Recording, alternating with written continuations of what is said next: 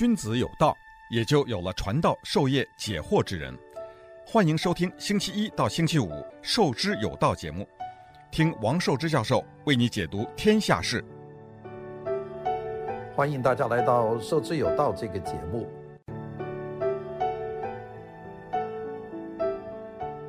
今天呢，要跟大家讲讲这个十月十号啊，这个双十。这个双十呢，大家一听的话呢，就有些人糊涂，好多人就觉得双十呢，这就是国民党的这个成立的这个节日。其实这个不是啊，双十是辛亥革命啊，一九一一年的辛亥革命啊，一九一一年的辛亥革命的纪念日啊。那么，所以呢，我就一直就想给大家讲讲这个辛亥革命的这个武昌武昌革命。那个讲到武昌革命呢，很多人就说啊，这个一定是。呃，国民党做了充分的准备，然后就组织湖北的新军起义，推翻满清这个王朝，然后全国就响应啊。这个我们被教育都是这样的，其实这几个事情都是有些都是有些错的。第一个，这个事情跟国民党没关系，因为在这个武昌起义的时候，国民党还没成立呢，那所以这个跟国民党没关系。第二个呢，这个事情呢还没组织，就是这个。武昌起义啊，它不是这个起义啊，它其实谈不上，因为我们在武昌起义以前有很多很多的起义，这些起义呢都没成功。我们看看这个武昌起义以前，那的确是这个同盟会啊，他们搞了很多的起义，这些起义呢都都不成功。那第一，比方说我们说第一次广州起义，就是一八九五年的春天，这个当时呢就是兴中会就搞起义，在香港策划来搞起义。那么这个孙中山来领导，那么但是这次呢根本没有成功。呃，一八九五年到了一九零零年，华北呢这个发生了这个义和团的运动，那么又搞起义，那么成立另外一个会叫做自立会，那么在这里组织起义，那么这个起义呢又给又没有成功。这个起义啊，自立军起义啊，那个。事实上是在武昌搞的，一这个起义有十二个起义的领导在武昌准备起义。那大家记得，一九零零年，这比辛亥革命要早出十十一年。那么最后呢，这个起义的领导人在汉口呢被捕了，给张之洞呢就杀了头。张张张之洞啊就把这个自立军起义呢就完全的把它平了。那这个起义呢几个地方在汉口、汉阳、安徽、江西、湖南。这几个地方准备起事，但是呢，最后给张之洞一网打尽，就在这个汉口呢，就把这个十二个领导人全部就杀了头，在武昌紫阳湖畔啊。所以呢，这个紫阳湖畔现在还有个首义纪念碑，其实纪念是这个自立会的一九零零年没有成功的起义，这件事情也一多半人搞不清楚。第三个起义就是惠州起义，在广东的惠州，这个惠州起义呢是孙中山决定的，一九零零年。跟这个自立军起义差不多，那个给张之洞灭了，所以呢，这个孙中山呢就在香港，在香港呢就准备组织，那么还找了一些外国人，像英国一个退伍的老兵叫做 Roland Morgan，还有一个日本人啊叫宫崎滔天、平山州内田良平，他们从横滨到达香港，那么想办法组织起义，那么最后呢，这个起义的这个呃指挥部呢还放在台北。那么，然后呢，就开始在惠州啊，就命令这个郑世良起义。那么一下搞了两万多人，但是呢，这个由于那个日本发生政局变化，伊藤博文主持第四次的内阁，就下令台湾的当时日本总督府不得接济起义。所以呢，起义军两万多人弹尽粮绝，最后呢就被全部给杀了。那么这个台湾。这个日本当局呢，也把这个孙中山呢就赶走了。也就这个是惠州起义，一九零零年也是失败。好了，跟着其他还有很多起义，比方说这个大明顺天国之狱啊，这个是一九零三年的这个起义。那个时候原来太平国的将领洪全福在广州搞起义，那没搞成，这个起义啊还没有搞就失败了。还有这个。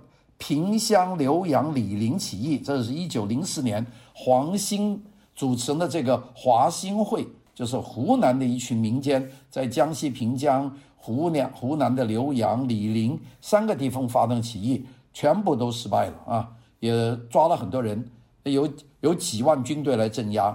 然后呢，就湖北黄冈起义，一九零七年，甚至呢，当时有一群人呢，中国同盟会还占据了黄冈城。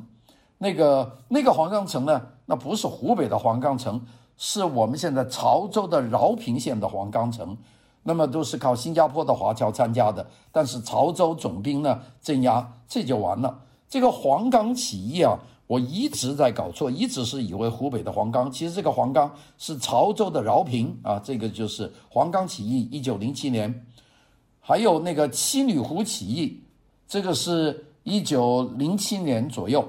这个起义呢也是没有搞成，是一九零七年孙中山派人到广东惠州。响应这个潮州的黄冈起义也没有搞成，这些起义的人全部被打败，都躲到罗浮山区。还有安庆起义，一九零七年，呃，广西的钦州啊，当时属于广东的钦州啊，那个地方起义也都打败了，退到十万大山。还有呢，这个镇南关起义，这到了越南边境也失败，等等，河口起义，云南河口，还有。所以呢，这个一直搞到一九一零年到一九一一年，就广州起义，就是黄花岗起义。那这次起义呢，是孙中山去策划的，也没有成功。海外的活动呢，也不成功。那么最后闹闹到的就是武昌起义，就是我们今天要说的这个，就是大家老是误以为这个辛亥革命就是由于某个革命团体，甚至是国民党在武昌组织的这个成功的推翻满清政府的起义。啊，的确，这个是个导火索，是推翻了满清政府。但这个起义呢，完全是一个偶然的事情。那我们下面呢，就讲讲这个十月十号的这个辛亥革命武昌起义。武昌起义呢，其实是个兵变啊，谈不上起义。当时呢，这个湖北啊，有一支非常强的现代化的军队，这是张之洞练的一支军队，叫江南自强军啊。这个江南自强军呢，挺洋气的。这个自强军呢，大部分的军官都曾经呢是派到日本留学，就学的现代军事。那么在这个过程里面，这个军队里面有很多革命党人啊，这革命党人各种各样的了。我们刚才讲的有什么兴中会呀、同盟会呀，这些会都很多的了。还有中国同盟会了，也有黑组织哥老会了。这些人呢，基本上都打在这个江南自强军里面。那么其中呢，有两个革命团体呢，在这个江南自强军里面的人数最多。这一个呢叫共进会，一个叫文学社，这个就很多。好了，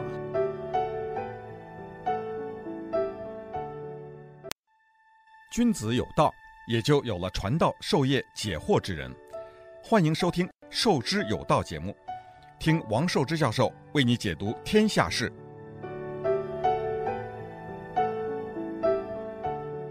这个这个江南自强军的驻地在什么地方呢？就在武昌啊。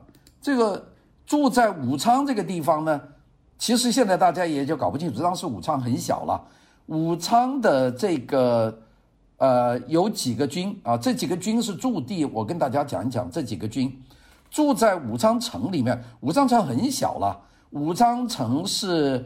现在的这个武武昌城的位置，就等于现在老武昌的这个位置，就是紫阳湖，就这么一块，当中隔了一个佘山。佘山靠北有一半，一直到武胜门；佘山往南到保安门，就这么一个地方。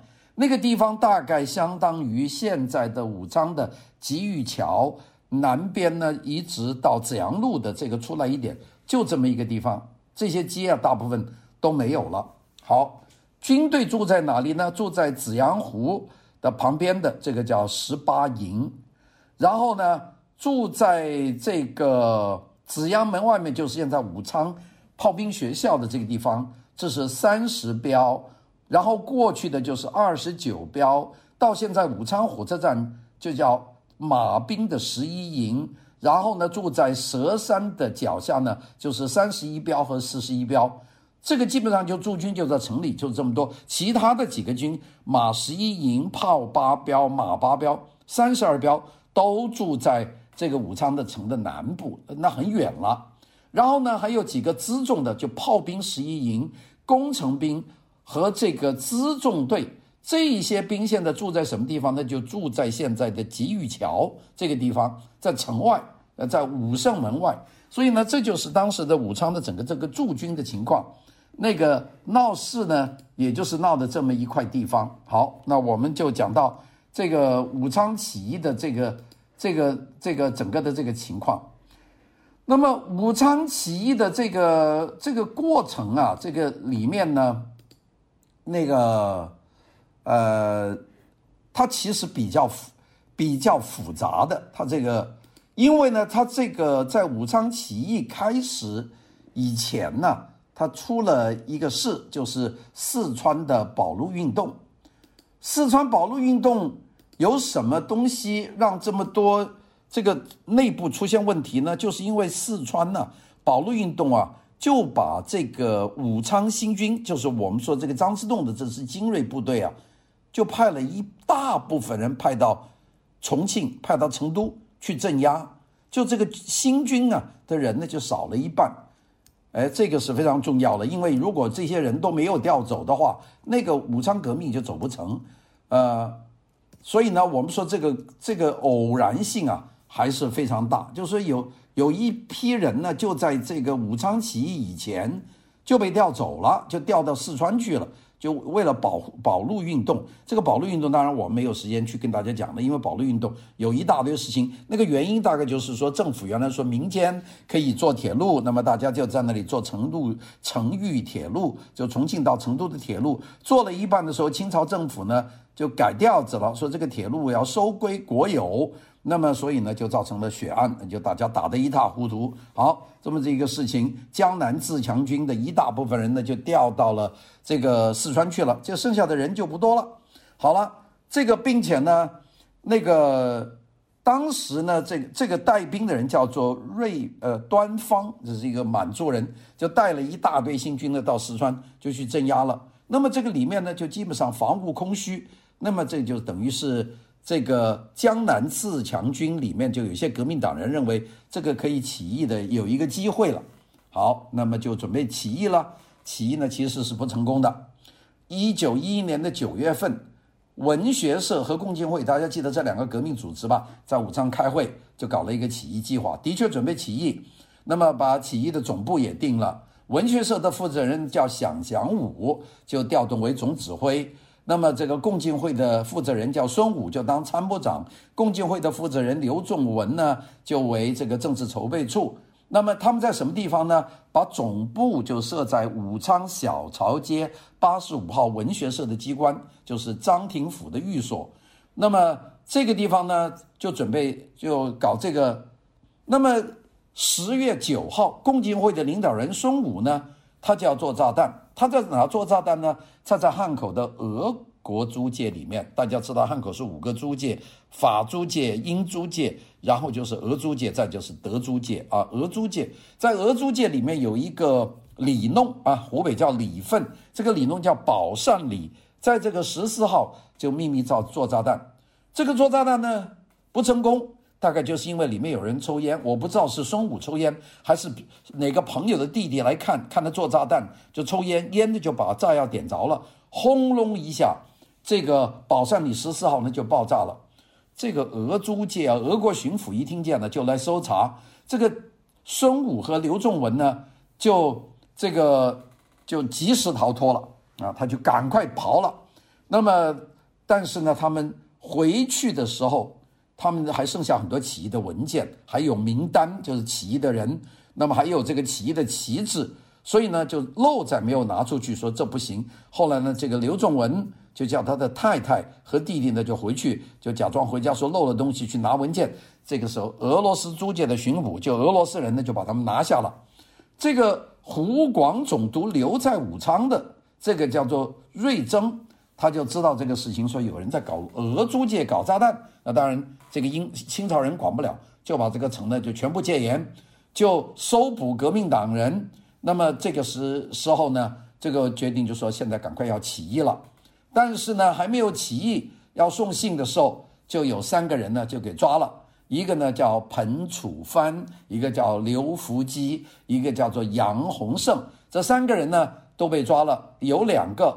这个彭楚藩和刘福基呢，在起义总部被抓的；杨洪胜呢，在运弹药的路上被抓的。十月十号就是双十这一天，就是彭、刘、杨三个人呢就被这个瑞征呢就砍了头。所以现在武昌有条路叫彭刘杨路，就纪念这个十月十号这两这三个人，就这个道理。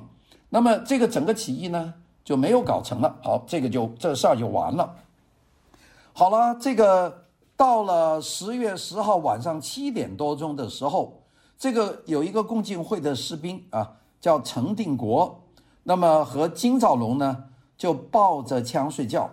那么这一天呢。这个清朝的这个湖广总督啊，这个瑞征啊，是跟大家说是不能带子弹的，就大家有枪就不行了。那么这两个共进会的会员程定国和金兆龙呢，抱着枪睡觉，这个姿势不对，因为口袋里装了子弹。那么晚上呢，巡夜的哨长等于是排长了，叫陶启胜，那就走过来，就看见这两个人在睡觉，这个睡的姿势有点怪，就起来把他们两个拍醒啊啊！我们看看这个多偶然的一个事。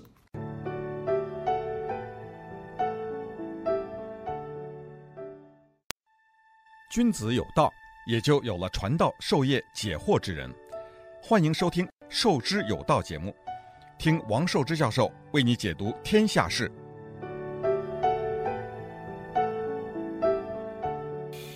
好了，这个巡夜的哨长啊，这个新军工程兵这个后队，也就是工程兵的一个后队，这个这个这个排长啊，这个陶启胜呢。就来查，有两个士兵啊，一个叫程定国，一个叫金兆龙，抱着步枪在睡大觉。这个睡觉的姿势不对，这个口袋里鼓囊囊的。他们就说：“你们怎么这样睡觉啊？你们这口袋里是什么？拿出来。”呃，那个这两个人就醒了。他说：“我要怎么睡就怎么睡。”这个陶启圣说：“你干什么？你想造反呢？”就这个是一句一句狠话，其实也没有发现什么。这个金兆龙呢，就怕已经被发现了，就开手就说造反就造反，你能够怎么样？就是过去就跟这个陶启胜就打，就是个当兵的和排长打架。程定国呢，就看见这个陶呢，在全力以赴的跟金兆龙打，就用枪托呢，就打了一枪，就打了那个姓陶的，然后呢，在后面还搬起枪又打了一枪，就把陶启胜打成了重伤。这个就是武昌起义的第一枪。所以呢，现在我们说，这个中国大陆有考试啊，说这个武昌起义第一枪是谁打的？呃，答案正确答案是黄兴打的，这都错了啊！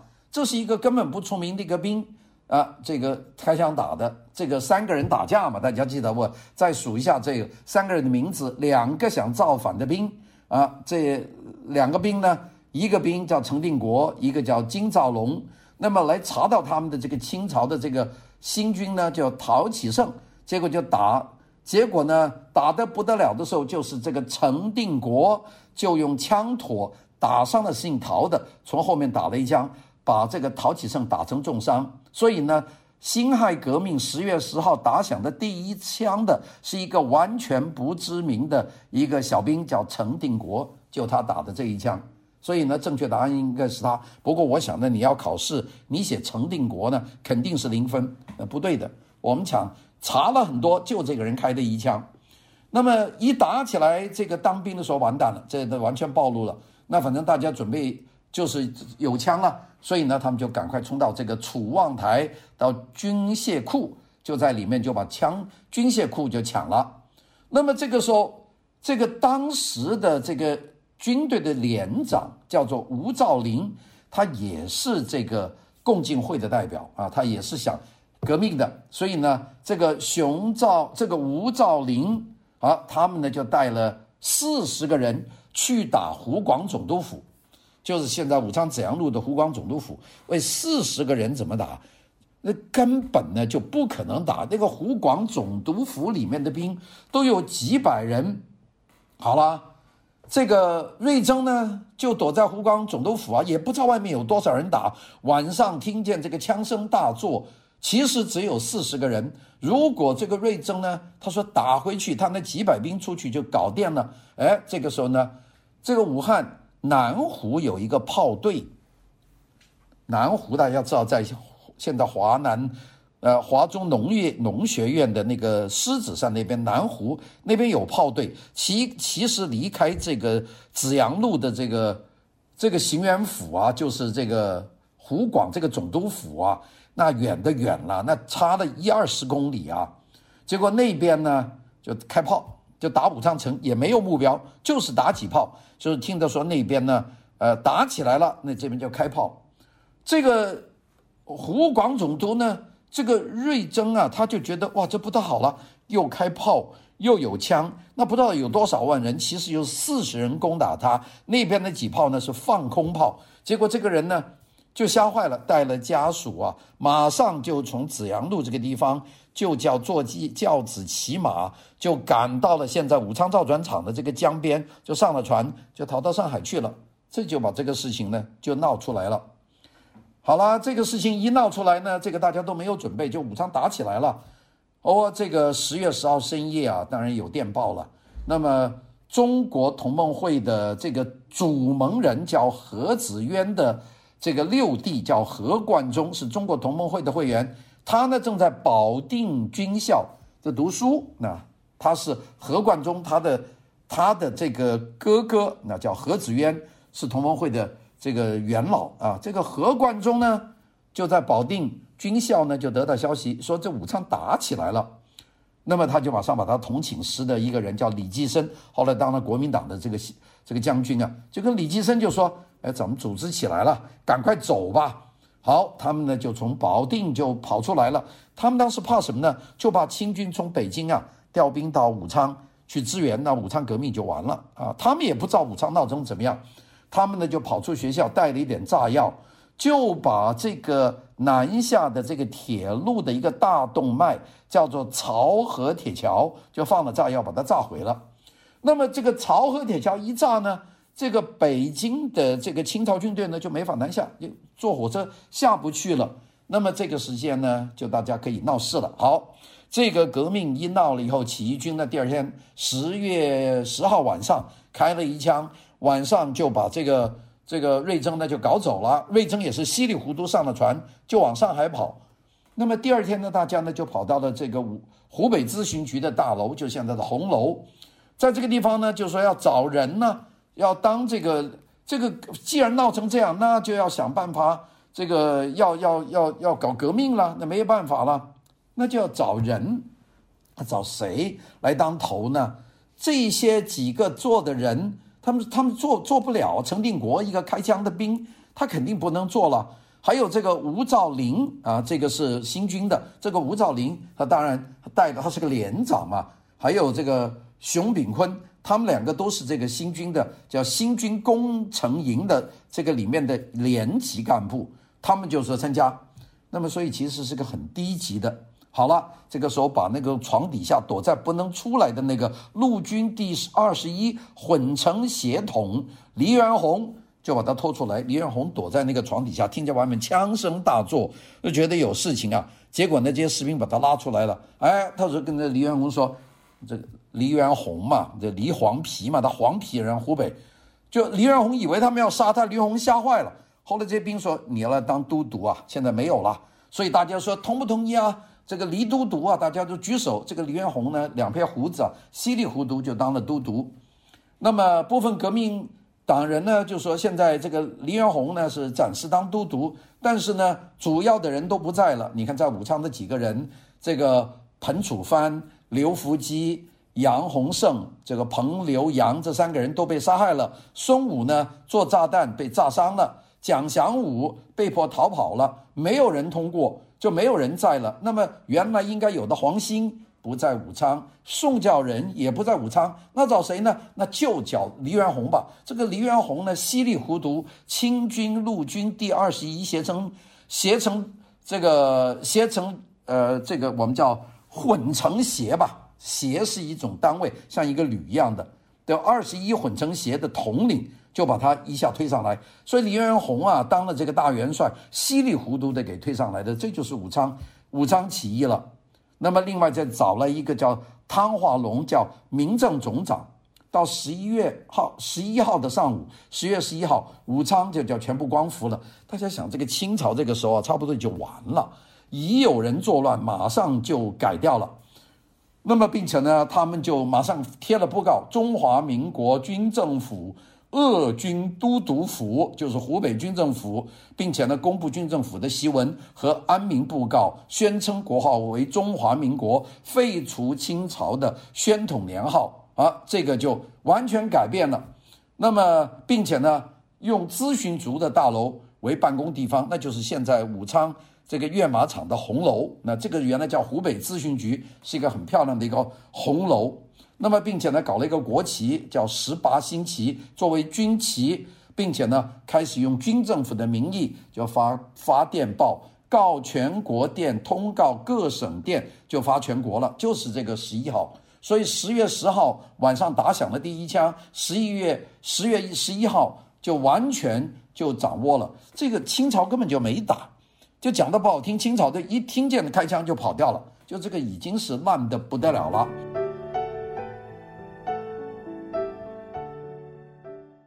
君子有道，也就有了传道授业解惑之人。欢迎收听《授之有道》节目，听王寿之教授为你解读天下事。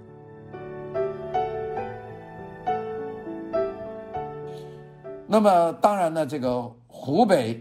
这个跟着就大家都起义了啊，当然也打了一仗的啊。这个这个汉口当时叫夏口和汉阳，那个也打了一下仗的。那么最后呢，两没两下就被革命军打下来了。那个但是也死了很多人的。十一月二十七号，这个革命军打仗和清军打仗也死了差不多上万人呢，伤亡上万人呢。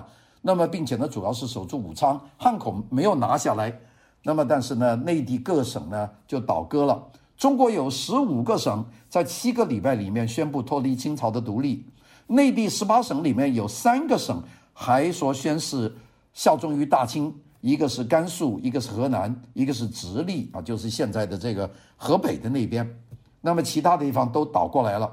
好了，很到了很快，跟着湖南呐、陕西呀、江西呀、山西呀、直隶呀、直隶最后也就倒过来了啊，这直隶。然后呢，到云南了、上海了、贵州了、浙江了、江苏了、安徽、广西、福建、广东、山东、宁夏、四川，全部倒过来。河南奉天，奉天呢，这个到吉林、到黑龙江、到新疆、到甘肃，这个就完全就倒过来了。好了，棋子也在换。最早的军旗叫铁血十八星旗，是一个黑颜色，十八个星，有十八个圆点，这是中华民国陆军的军旗。五色旗呢是同盟会用的，原来是江苏、浙江、安徽的同盟会的旗，就是红、黄、蓝、白、黑，这个叫五色旗。后来呢就变成早期的中华民国的国旗。那么后来呢？这个另外有广东、广西、福建、云南、贵州省的同盟会呢，用这个青天白日旗，那么这个都是混用的。还有些别的旗，长沙光复以后用的是红颜色和橙色的旗，山西光复后用的是八卦太极旗，还有昆明重九起义以后呢，用的是一个写了一个中字的中字旗。安徽安庆呢，他们设计了一个旗叫人字旗，写了一个人旗。最奇怪的是，浙江光复的时候打白旗，啥都没有，就像投降一样。那个云南呢，各就这个地方，辛亥光复以后呢，搞了一个黄旗，上面呢写了一个汉字。还有广东的陈炯明呢，设计一个红旗，左上有一个锦字，一个蓝白的锦字，叫巡军使用的旗。这个四川军政府呢，用一个写了一个汉字的这个。这个军旗，这个旗啊，千奇百怪啊，这就是这个光复以后。那么这个光复以后呢，跟着就是清朝海军就反正了啊。这个海军反正，海军当时的提督叫沙振兵啊，是黎元洪的师生。那么他呢就自己开船，就就开始就是反正，那就是舰队就归正于革命军，这就倒过来了。这个整个过程啊。这个主要是列强表示中立，就大家没有干预，就是支持革命。那个所有的这些武昌起义后，这个鄂军都督成立了军事外交科、外交局，最后叫做外交部。这些外交部呢，就和汉口的各国领事去进行交涉。这些外交的领事呢，严守中立，就不管你们中国的事情。这些外交的领事呢，在汉口呢，很多人就基本上是默认了革命的成功。这包括英国总领事 Herbert Coffer，美国总领事这个叫做 Green，俄罗斯总领事叫 Astrolovsko，法国总领事叫 Wasyl Ralph Roll，德意志的总领事叫 Max Mueller。德日本的总领事叫松村真雄，葡萄牙的总领事是由英国领事带的，荷兰的副领事是由这个汉德，比利时的领事叫做 Albert Müller，这个意大利的领事叫做 Farot，丹麦的总领事是由上海总领事兼的，还有瑞典、挪威的领事叫做 Lindemann，墨西哥的领事叫 Herbert，所有这些领事对革命。都是默认，也就支持，就没有，所以呢，清朝政府呢就没有办法，那么所以呢，这个革命就很快就成功了。清朝呢其实还组织了一下抵抗的，当时清朝还有些军军队的，那个陆军第一镇在北京，陆军第二镇在保定，陆军第三镇在吉林长春锦州，陆军第四镇在天津，陆军第五镇在济南，陆军第六镇在北京南苑。陆军第八镇在武昌，陆军第九镇在南京，陆军第十镇在福州，陆军十七镇在成都，陆军十九镇在昆明，陆军二十镇在沈阳，陆军二十一镇在杭州，陆军二十三镇在吉林，陆军二十五镇在广西桂林，后来转到广东，陆军二十六镇呢驻广州。哇，这些其实呢，他们都有很大的力量，但是问题呢，清朝内部呢就已经有变动了。就有很多人觉得不要打了，咱们就完了。这个呢，很快呢，辛亥革命成功了。我们今天过双十呢，就讲了这个辛亥革命。不过有件事情我要跟大家特别讲一讲，这个大家一般不太知道。就是因为我们说这个驱除鞑虏啊，就是要灭满人，其实有点种族的意思。当然，满族人统治中国二百多年，成立了这个大清帝国。现在我们把这个清朝这个也作为中国的一个非常重要一个阶段。大家知不知道辛亥革命以后，在全国都掀起了一股杀满族人的这个运动吗？杀了很多啊。八旗子弟不用说了，八旗兵不用说了，满族人就不用说了，满族人全中国都是啊，那就到处杀。那么最后呢，男的、女的、少少的，所以满族人现在在中国根本上就没有了，就基本上杀光了。当时有个传说，就是说叫逮住一个人样样子长得像满洲的人，叫他读这个国语的这个普通话读六六六。说满族人读不好“六六六”这三个字，读不出来就砍头，就这样杀了很多。辛亥革命结束的时候，北京市的满族人有接近一百万，大概有八十多万。到一九四九年，这个人口统计，北京城里的满族人大概剩三万人。也就是满族基本上就没有了。现在剩下的满族是当时没有入关的，还在东北的那一少部分，并且满族的语言也就基本上就没有了。这就是给咱们汉人呢，把他们全灭光了。在这个事情呢，我们得提一提啊。也就是我们在这个辛亥革命成功的时候，事实上是纵容了这个对满族的这个种族的完全的这个灭绝，就基本上就没有了。所以这些什么八旗城啊、八旗街啊，那基基本上就完全都灭掉了。这个是我们讲，就是这个革命结果。当时我们流行的书啊，这《扬州十日》啊，《嘉定屠城》那几本书，那几本书是讲这个满清入到中国的时候如何屠杀这个华人的、这个汉人的啊。那所以呢，大家一直读那本书，读了两百多年，最后呢又把他们全都杀了。这就是讲到。十月十号，这个辛亥革命，我们补充一点，谢谢大家。